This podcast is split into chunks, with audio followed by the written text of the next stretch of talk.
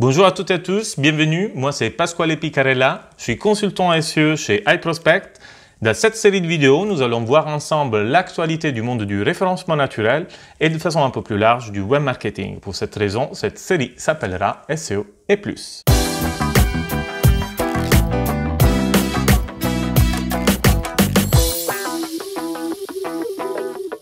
Comme vous pouvez l'imaginer, une partie des nouveautés de cette semaine est liée à l'actualité du Covid-19 et à son fort impact économique. Première info concerne YouTube. YouTube a mis en place un outil qui s'appelle YouTube Video Builder qui permet aux petites moyennes entreprises, mais à n'importe qui en effet, de pouvoir générer des vidéos de 6 à 15 secondes euh, à partir de ressources statiques comme des images, du texte. C'est un bon outil qui peut être utile euh, à des sociétés par exemple pour continuer à communiquer avec ses propres clients de façon très simple, rapide et surtout gratuitement en fait.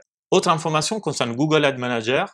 Il s'agit d'une plateforme qui optimise la diffusion des annonces sur les sites et euh, Google a décidé de renoncer pendant cinq mois aux commissions qui sont liées à l'utilisation de cette plateforme pour les nouveaux inscrits.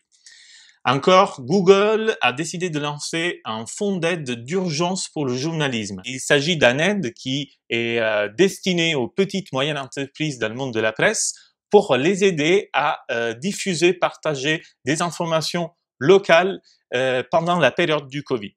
On retrouve parmi les nouveautés une nouveauté intéressante qui concerne Instagram. Instagram propose euh, maintenant de nouveaux call to action sur votre profil. Il s'agit de cartes cadeaux et livraison à domicile. Donc, comme on peut voir, ces deux thématiques surtout la deuxième, qui sont liées à cette période du Covid-19, et cela permet de mettre en avant ce service pour ses followers. En plus, euh, Instagram a créé deux stickers que vous pouvez utiliser pour les mettre en avant, pour mettre en avant ce service dans vos stories. Une nouveauté euh, touche aussi Amazon. Amazon a décidé de réduire ses coûts. Comment? Il a simplement décidé de réduire les taux de commission de ses affiliés. Un peu dommage, surtout quand on sait que certaines commissions passent de 8% à 3%. Mais c'était son choix, effectivement, comme stratégie pour réduire ses coûts. Et pour terminer cette première série d'informations qui sont liées au Covid, on retrouve un communiqué de Facebook.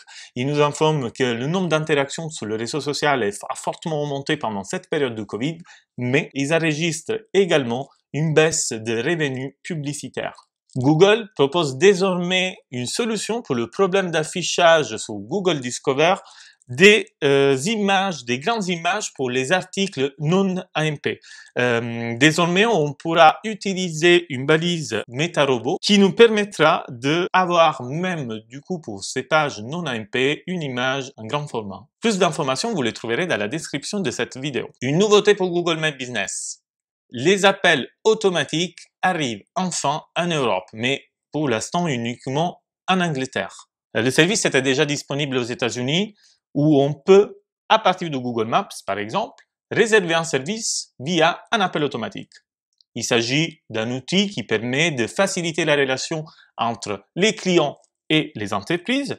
On peut imaginer par exemple de réserver un restaurant simplement euh, avec cet appel automatique et recevoir en tant qu'internaute, en tant que client, la confirmation de la part de Google. En plus, L'autre possibilité aussi, c'est de générer un appel automatique pour vérifier des informations, comme par exemple les horaires d'ouverture. À ce point, on se pose deux questions. La première, est-ce qu'il est possible, est-ce qu'il sera possible de désactiver la réception des appels? Heureusement oui, il sera possible de désactiver cette option dans le paramétrage de la fiche Google My Business et permettra aussi de pouvoir éviter d'être inondé d'un nombre important d'appels. Imaginez un restaurant qui reçoit beaucoup d'appels de fausses réservations euh, ou concurrence déloyale par exemple. Deuxième question, est-ce que ce service sera capable d'interagir avec un répondeur du type numérique choix multiple Probablement non, mais pour l'instant, on n'a pas encore la réponse. Deux autres nouveautés. La première concerne Google Play. Google Play a décidé de bannir les applications qui, ont, qui proposent une offre d'abonnement trompeuse.